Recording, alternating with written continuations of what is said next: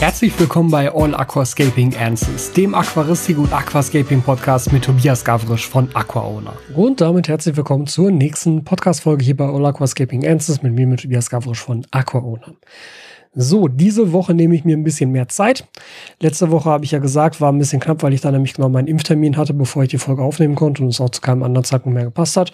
Impfung übrigens alles gut überstanden. Am ersten Tag hatte ich gar nichts. Am zweiten Tag hatte ich starke Grippesymptome, also sowas wie Schüttelfrost, Fieber, Gliederschmerzen. War aber alles im Rahmen und am nächsten Tag ging es dann auch deutlich besser, hatte ich nur noch ein paar Kopfschmerzen und ab Tag drei war dann gar nichts mehr. Auch jetzt merke ich gar nichts mehr, weder die Einstichstille noch alles Mögliche ist jetzt fünf Tage her, von daher keine Angst vor der Corona-Impfung, ist nur positiv. Und selbst wenn ihr euch vielleicht ärgern solltet, dass ihr gerade noch keinen Impftermin bekommen habt, jeder, der geimpft wird, ist auch für euch positiv, weil das natürlich insgesamt die Inzidenz senkt und uns allen wieder so ein bisschen mehr Freiheiten erlaubt. Wo ich schon sehr darauf hinblicke, dass wir natürlich auch beispielsweise mal wieder reisen können und dass dann vielleicht mit dieser, mit diesem Ausblick auch demnächst dann endlich mal wieder Messen stattfinden können. Aber darum soll es gar nicht gehen. Das ist ja nicht der Corona-Update-Podcast hier, sondern der All Aquascaping Answers Podcast. Und deshalb reden wir mal wieder ein bisschen über Aquaristik und Aquascaping und eigentlich genau das nicht, weil ich wollte jetzt mit dem Thema anfangen, ähm, was ich schon mal in dem letzten Video angesprochen habe, falls ihr das gesehen habt. Das ist das Video über das ähm, Pond-Style Aquascape, Pond-Style Aquarium, was er jetzt hier da hinter mir läuft. Ich kann mir das mit dieser spiegelverkehrten Darstellung nie merken. Also da läuft das Becken jetzt, ist alles ähm, wunderbar angewachsen, perfekt klares Wasser, Pflanzen wachsen wunderbar, alles bestens. Und da habe ich ja schon gesagt, dass sie wahrscheinlich die bepflanzte Wurzel dahinter, die auch ganz gut läuft. Also ich bin immer noch sehr zufrieden mit der bepflanzten Wurzel. Das ist wirklich gut. Also es hat, hat insgesamt ey, wirklich ernsthaft gut funktioniert.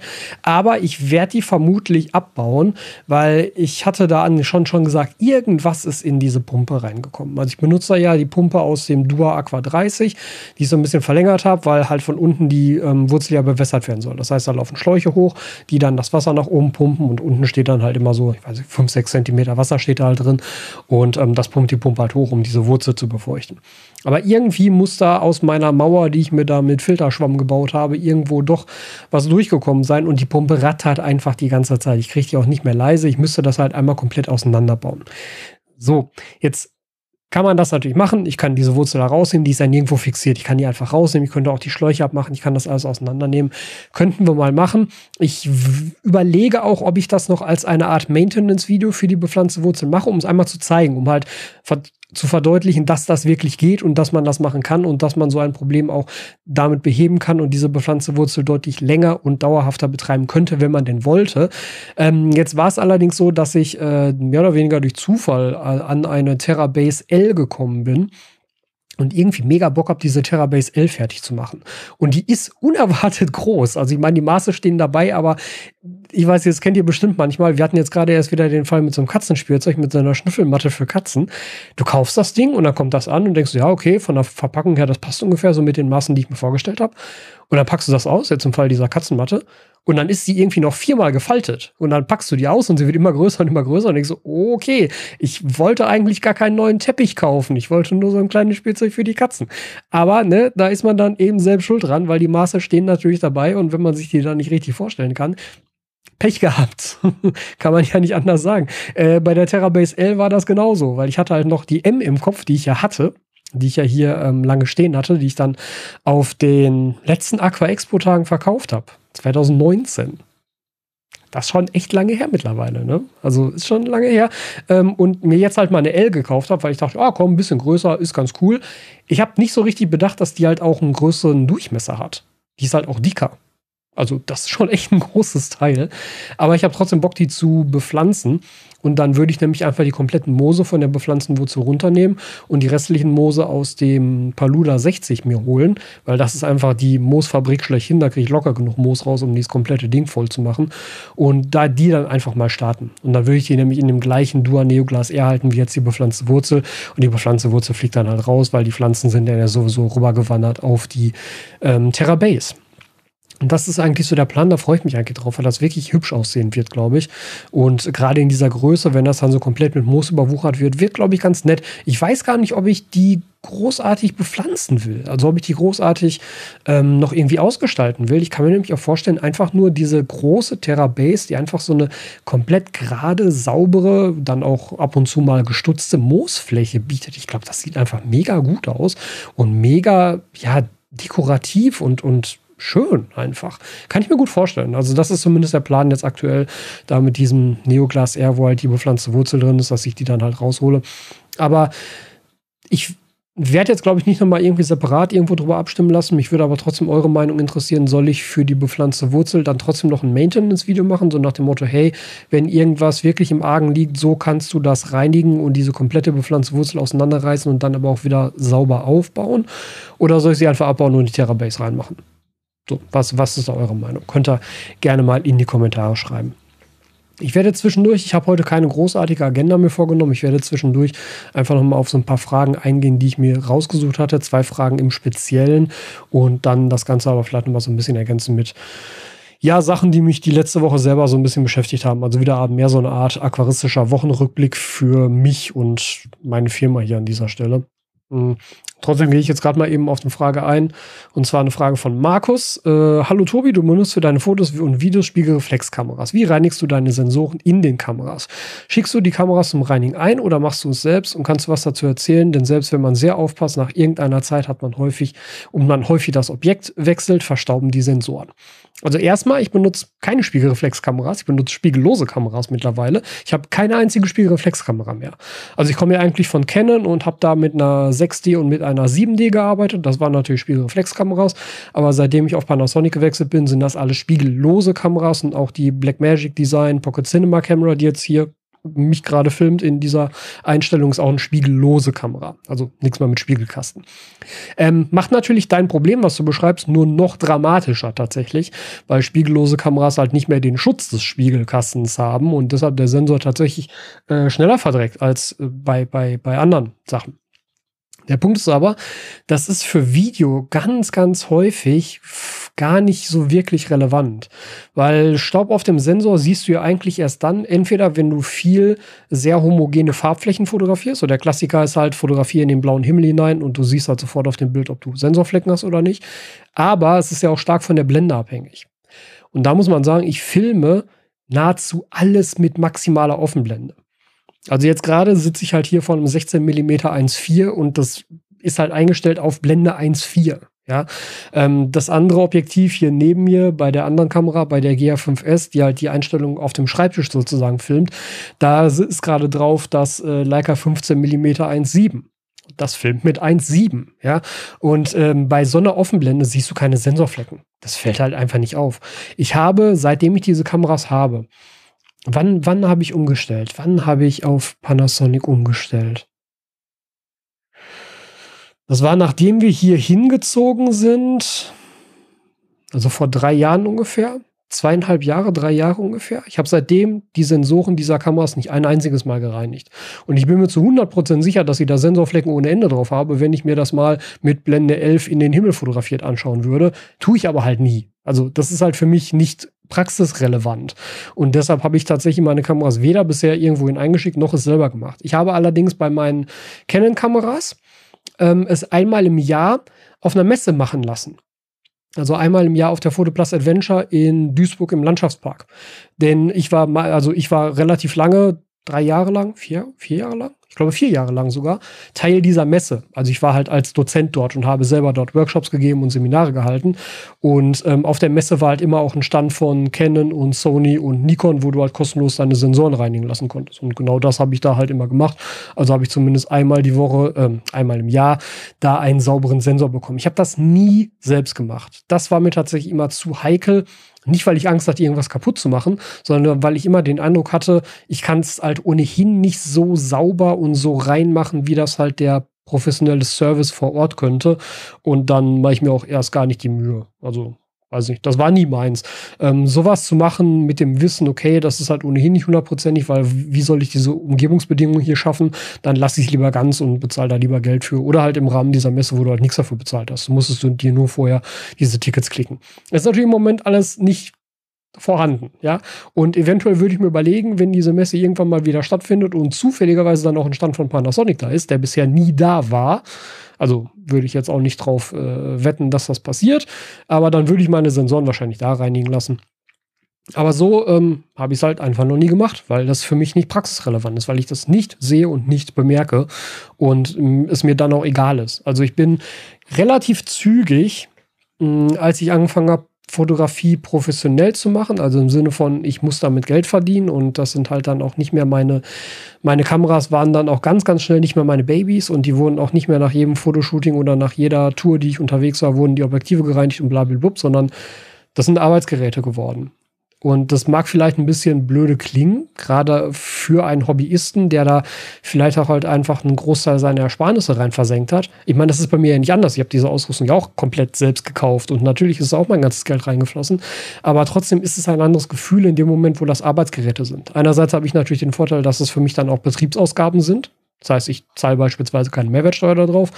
Ähm, aber es ist halt auch einfach so, man, man rechnet halt damit so, ähm, das, was kaputt gehen kann. Man rechnet damit, zum Beispiel Backups zu haben. Ich habe lange Zeit auch ähm, die Sachen versichert gehabt, separat.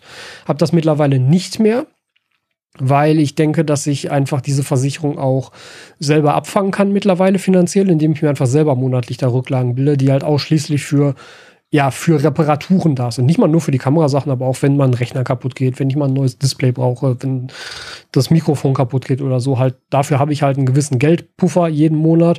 Und ähm, das ja, war, war für mich persönlich die praktikablere Lösung als die Versicherung. Denn was man auch ganz, ganz also ganz, ganz schnell lernt, wenn das Ganze professionell wird und man halt ähm, beruflich damit arbeiten muss, dass Zeit fast noch wichtiger ist als der Geldfaktor.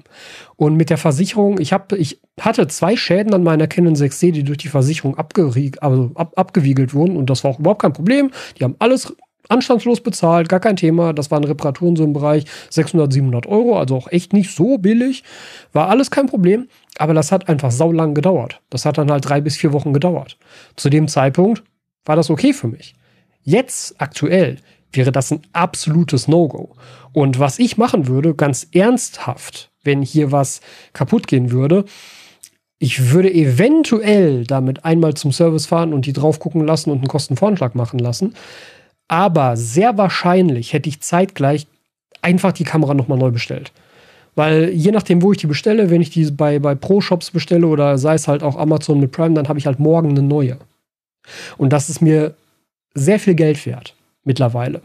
Weil die Zeit habe ich nicht mehr. Ich kann da nicht mehr drauf warten. Ähm, das, das, das geht einfach nicht, wenn ich irgendwie vier Wochen auf meine Hauptproduktionskamera warten muss. Das ist, ist keine Option.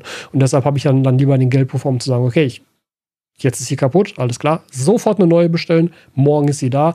Und wenn man die noch wieder reparieren kann, schön und gut, dann habe ich zwei, dann habe ich eine auf Halde, falls die andere nochmal kaputt geht. Dann habe ich ein Backup. Auch okay. Ähm, das hat jetzt ehrlich gesagt gar nichts mehr mit deiner ur ursprünglichen Frage zu tun. Äh, sorry für diesen kleinen Exkurs an dieser Stelle. Aber ja, die Antwort auf deine Frage ist, interessiert mich nicht. Habe ich mich nie drum gekümmert, habe ich mich nie mit beschäftigt, weil es für mich nicht praxisrelevant ist. So, ähm, mir ist ja zwischendurch gerade nur eingefallen, ich habe heute auch eine neue Nachricht von meinem Edelstahl-Produzenten bekommen. Den, wo ich euch ja im Livestream, in dem letzten Livestream, wo wir die Erweiterungen der Aquario Neoflows ausgepackt haben, habe ich euch ja auch meine ersten Samples gezeigt von meiner Edelstahlware, die mit den vertikalen Schlitzen. Und die war halt, ums, ähm, ja, ums freundlich auszudrücken, so nicht verkaufsfähig. Also die Schlitze waren halt krumm und schief. Das sah halt wirklich ernsthaft so aus, als hätte einer mit einem Dremel von Hand da diese Dinger reingeflext. Äh, das, das also war natürlich keine Option, sowas irgendwie zu verkaufen. Jetzt habe ich heute eine Mail bekommen mit Screenshots von wegen, hier, guck mal, wir haben das jetzt verbessert und jetzt ist alles gerade und alles ist toll.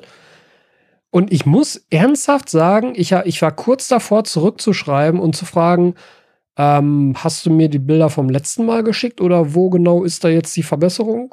Weil ich sehe sie nicht.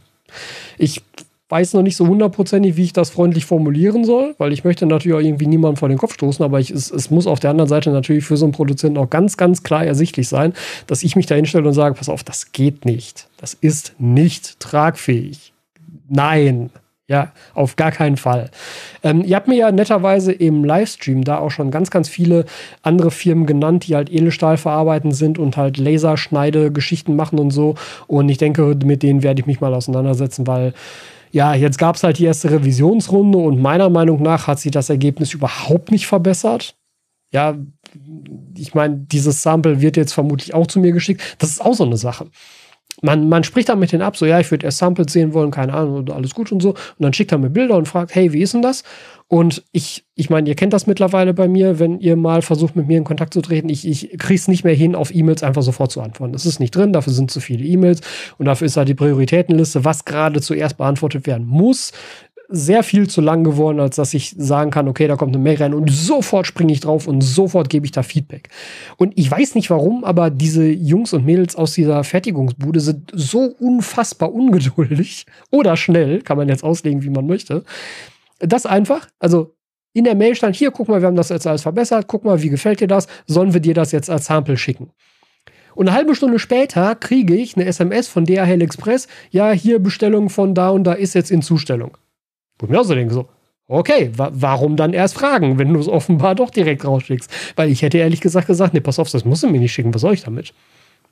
Also, verstehe mich nicht falsch, ich formuliere sowas immer sehr, sehr vorsichtig und sehr, sehr freundlich und sehr, sehr höflich. Natürlich, wie gesagt, es, es, es hat niemand was davon, wenn ich irgendjemanden vor den Kopf stoße. Dennoch hätte ich halt in dem Fall gesagt, ähm, wenn das so aussieht, musst du mir das nicht schicken. Da werden wir wahrscheinlich einfach nicht auf den gleichen Nenner kommen und ihr könnt das offensichtlich nicht so produzieren, wie ich das gerne hätte, was völlig okay ist, aber dann kommen wir halt einfach nicht zusammen. Ist dann halt so, ne? Ja, jetzt kommen die Sachen offenbar direkt zu mir, obwohl ich noch keinerlei Feedback geschrieben habe. Sowas nervt mich auch. Also sowas finde ich auch echt ein Unding. Ähm, selbst wenn man dann vielleicht selber ungeduldig ist und selber da es, es blöd findet, auf sowas zu warten, aber wenn man doch schon nach Feedback fragt, um die nächsten Schritte abzusprechen, dann sollte man dieses Feedback doch auch abwarten und nicht einfach selber irgendetwas machen, was ich jetzt im Endeffekt als noch unangenehmer empfinde.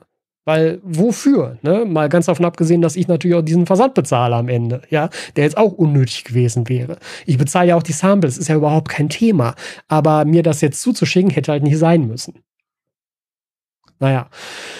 Aber da werde ich mal so ein bisschen rumgucken, in welche Richtung das noch so gehen kann. Da bin ich halt momentan einfach noch nicht äh, so weit zu sagen, dass das jetzt so ist, wie ich es gerne hätte. Also so wie es jetzt aktuell läuft, auf gar keinen Fall. Das ist keine Option.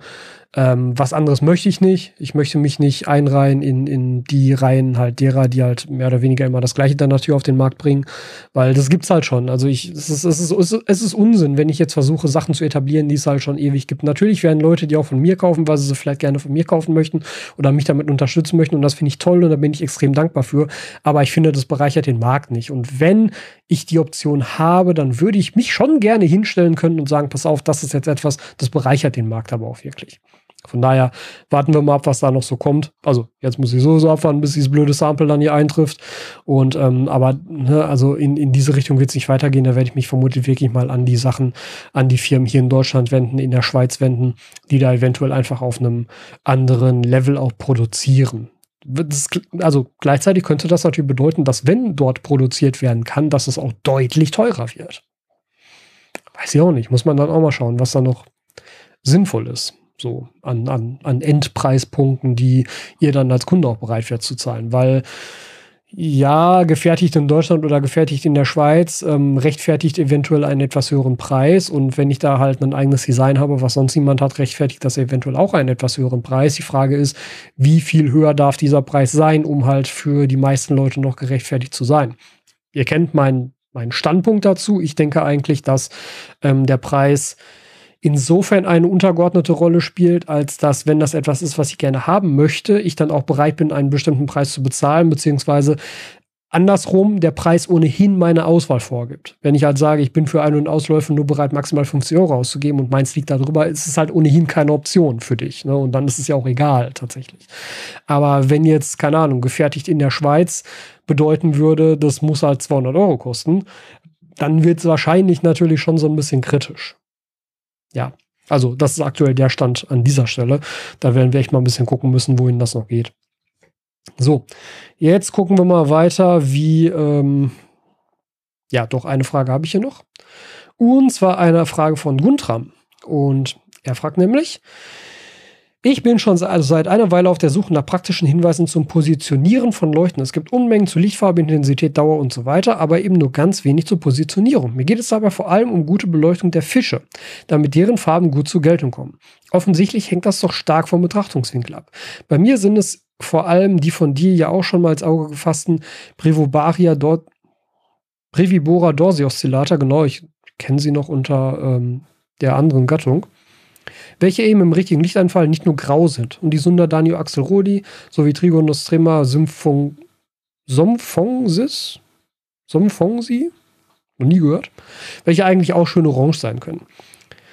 Ja, ähm, okay, das, das, also eigentlich gibst du dir die Antwort bereits schon. Du sagst ja, offensichtlich hängt das doch stark vom Betrachtungswinkel ab. Und ja, das ist korrekt. Und deshalb ist nämlich eigentlich auch die, Position zu, die Positionierung der Lampe fast egal, weil es hängt halt vom Betrachtungswinkel ab. Und damit hängt es natürlich auch davon ab, wie der Fisch gerade steht. Und so ein Fisch bewegt sich natürlich. Von daher ist das so ein bisschen hinfällig. Also ich bin jetzt bisher noch nie auf die Idee gekommen, eine Lampe zum Beispiel weiter vorne zu positionieren und nach hinten zu neigen oder weiter nach hinten zu positionieren und nach, und nach vorne zu neigen oder so. Ich weiß nicht, das, also ich denke mal, in die Richtung geht das ja so ein bisschen, was du meinst da sehe ich jetzt wenig Effekt, weil halt zu viele Faktoren da natürlich mit reinspielen, die du ohnehin nicht kontrollieren kannst und die deine Lampenposition ja auch nicht ändert. Dein Betrachtungswinkel vor dem Aquarium ist ein Effekt und vor allem aber natürlich auch die Bewegung des Fisches und der Standpunkt des Fisches unter der Lampe und das kannst du ja nicht kontrollieren. Deshalb würde ich mir da ehrlich gesagt gar nicht so viel Gedanken drüber machen. Was mir jetzt gerade einfällt, was aber vielleicht ähm, ja, also es, es ist nicht so, als sei das völlig unnötig, weil das natürlich auch einen Einfluss auf den Abstrahlwinkel hat und eventuell dafür sorgen kann, dass eine Lampe gerichteter ihr gesamtes Licht auch ins Aquarium bekommt. Das ist nämlich tatsächlich bei der Unique FS der Fall von Aquagrow. Ich glaube, das ist ein Feature, was Moritz jetzt im Nachhinein nie wieder großartig beworben hat. Ich weiß gar nicht warum. Äh, muss, er mal, muss er mal hier reinschreiben, weil ich glaube, er hört den Podcast auch regelmäßig. Aber bei der Unique FS ist es so, dass er nämlich diese LED-Streifen, also die Boards mit den LEDs, ne, im Endeffekt zwei Boards und in der Mitte ist, so, ist halt noch Kühlkörper sozusagen. Er hat diese Boards hier angewinkelt. Also anders als bei anderen Lampen ist das Board nicht einfach gerade unterm Kühlkörper und es strahlt halt gerade nach unten, sondern er hat seine beiden Boards so angewinkelt, also nach innen gerichtet angewinkelt. Nicht stark, ich glaube, das sind drei Grad oder fünf Grad oder so. Also wirklich nicht stark. Aber das sorgt natürlich dafür, dass der Abstrahlwinkel stärker in die Mitte des Aquariums fokussiert wird und dadurch mehr Licht von diesen Lampen wirklich auch ins Aquarium geht und nicht so viel an der Seite vorbei. Und das fand ich damals eine ganz kluge Idee und das halte ich eigentlich immer, noch für eine ganz kluge Idee, weil die Unique FS ja relativ breit ist vom Kühlkörper her und damit genau diesen Effekt natürlich auch nutzen kann, wirklich. Ähm, das könnte man jetzt natürlich so argumentieren. Ich habe das auch schon ein paar Mal gesehen, dass Leute mit den ganzen Shihiros-Lampen, die noch diese Halterungen haben mit den ähm, Edelstahldrähten. Ja, also wo du diese zwei Drähte hast, die in die Lampe reingehen und unten in diese Halterung reingehen. Und diese Drähte werden ja in der Halterung mit so kleinen Madenschrauben fixiert. Da hast du natürlich die Möglichkeit, dadurch auch die Lampe anzuwinkeln. Ne? Also du kannst die Lampe halt nach vorne winkeln, nach hinten winkeln, indem du einfach den vorderen oder hinteren Draht höher oder tiefer setzt und dann fixierst. Das habe ich auch schon gesehen, dass Leute das machen. Wie groß der Effekt dabei wirklich aber ist, ist, finde ich, fragwürdig. Weil, wie gesagt, wenn es halt um einen optischen Effekt geht, und da geht es ja dann de facto um eine Lichtreflexion in dein Auge hinein, ist einfach dieser Winkel ja niemals fix. Niemals. Weil entweder bewegst du dich, oder das Wasser bewegt sich, oder das Tier bewegt sich. Das ist so, so, so variabel, dass ich mir da, glaube ich, keine großen Gedanken drum machen würde und auch nicht ähm, anfangen würde, das irgendwie optimieren zu wollen. Also man kann das machen, oder es wird ja auch immer gemacht für einen Final Shot dass man für einen Final Shot auch immer noch mal Licht von vorne gibt, also eine zweite Lampe auf das Aquarium positioniert, die halt schräg von vorne kommt, um halt Schlagschatten, die eventuell durch Über Überhänge, überhängende Wurzeln, großgewachsene Pflanzen oder so durch die oben aufsitzende Leuchte geschehen, so ein bisschen abzuschwächen und halt einfach mehr Details auf dem Foto abbilden zu können. Aber das heißt ja nicht unbedingt, dass etwas dadurch besser aussieht. Das heißt einfach nur, dass es gleichmäßiger abgebildet ist. Weil Schatten können ja auch dazu beitragen, dass etwas gerade besonders dramatisch aussieht. Und ein, ein Schatten oder der Schattenwurf des Tieres auf sich selber könnte ja ebenfalls dafür sorgen, dass das Tier vielleicht viel spektakulärer aussieht, als wenn es halt maximal schattenfrei von allen Seiten ausgeleuchtet ist. Weil dann können sie auch ein Ringlicht vor das Aquarium stellen. Also, das finde ich ich finde die Idee interessant, dass du dir da Gedanken drüber machst. Und natürlich ist dieser Effekt da, dass wenn ein Fisch in einem bestimmten Winkel zum Licht steht, er ganz, ganz, ganz anders schimmern kann, als wenn er anders dazu steht. Aber genau weil es eben eigentlich an der Bewegung des Fisches liegt, würde ich mir da für das Aquarium selber und für die Technik keine Gedanken drüber machen. Ja. Ich denke, das soll es auch für diese Woche einmal wieder gewesen sein. Ich setze mich nämlich jetzt gleich noch dran und schneide noch ein paar neue Videos für den Aqua Owner Kanal, weil da bin ich jetzt durch die letzte Woche so ein bisschen ins Hintertreffen geraten. Ich habe keine Videos mehr vorproduziert, was mir selten passiert. Sehr, sehr selten. Aber aktuell gar keine Videos mehr vorproduziert, also müssen wir da erstmal so wieder so ein bisschen ran. Ich wünsche euch noch einen schönen Freitagabend, noch ein schönes Wochenende und wir sehen uns bei der nächsten Folge wieder. Vielen Dank, dass du dir diese Folge wieder bis zum Ende angehört hast. Wenn du diesen Podcast auf YouTube schaust und hörst, dann vergiss bitte nicht, den entsprechenden YouTube-Kanal zu abonnieren und dem Video dort einen Daumen nach oben zu geben. Dort kannst du übrigens auch unter dem Podcast kommentieren und mir so deine Meinung dalassen. Wenn du diesen Podcast über eine Podcast-Plattform oder über einen Podcatcher deiner Wahl gehört hast, dann vergiss dort bitte nicht zu bewerten, falls du es dort kannst. Am wichtigsten sind immer noch die Bewertungen bei Apple Podcasts und bei Google Podcasts. Die helfen enorm dabei, einen Podcast bekannter und wichtiger zu machen. Deshalb, falls du dort bewerten möchtest, wäre ich dir sehr, sehr dankbar für deine Bewertung auf einer dieser Plattformen und wir sehen uns jetzt bei der nächsten Folge wieder.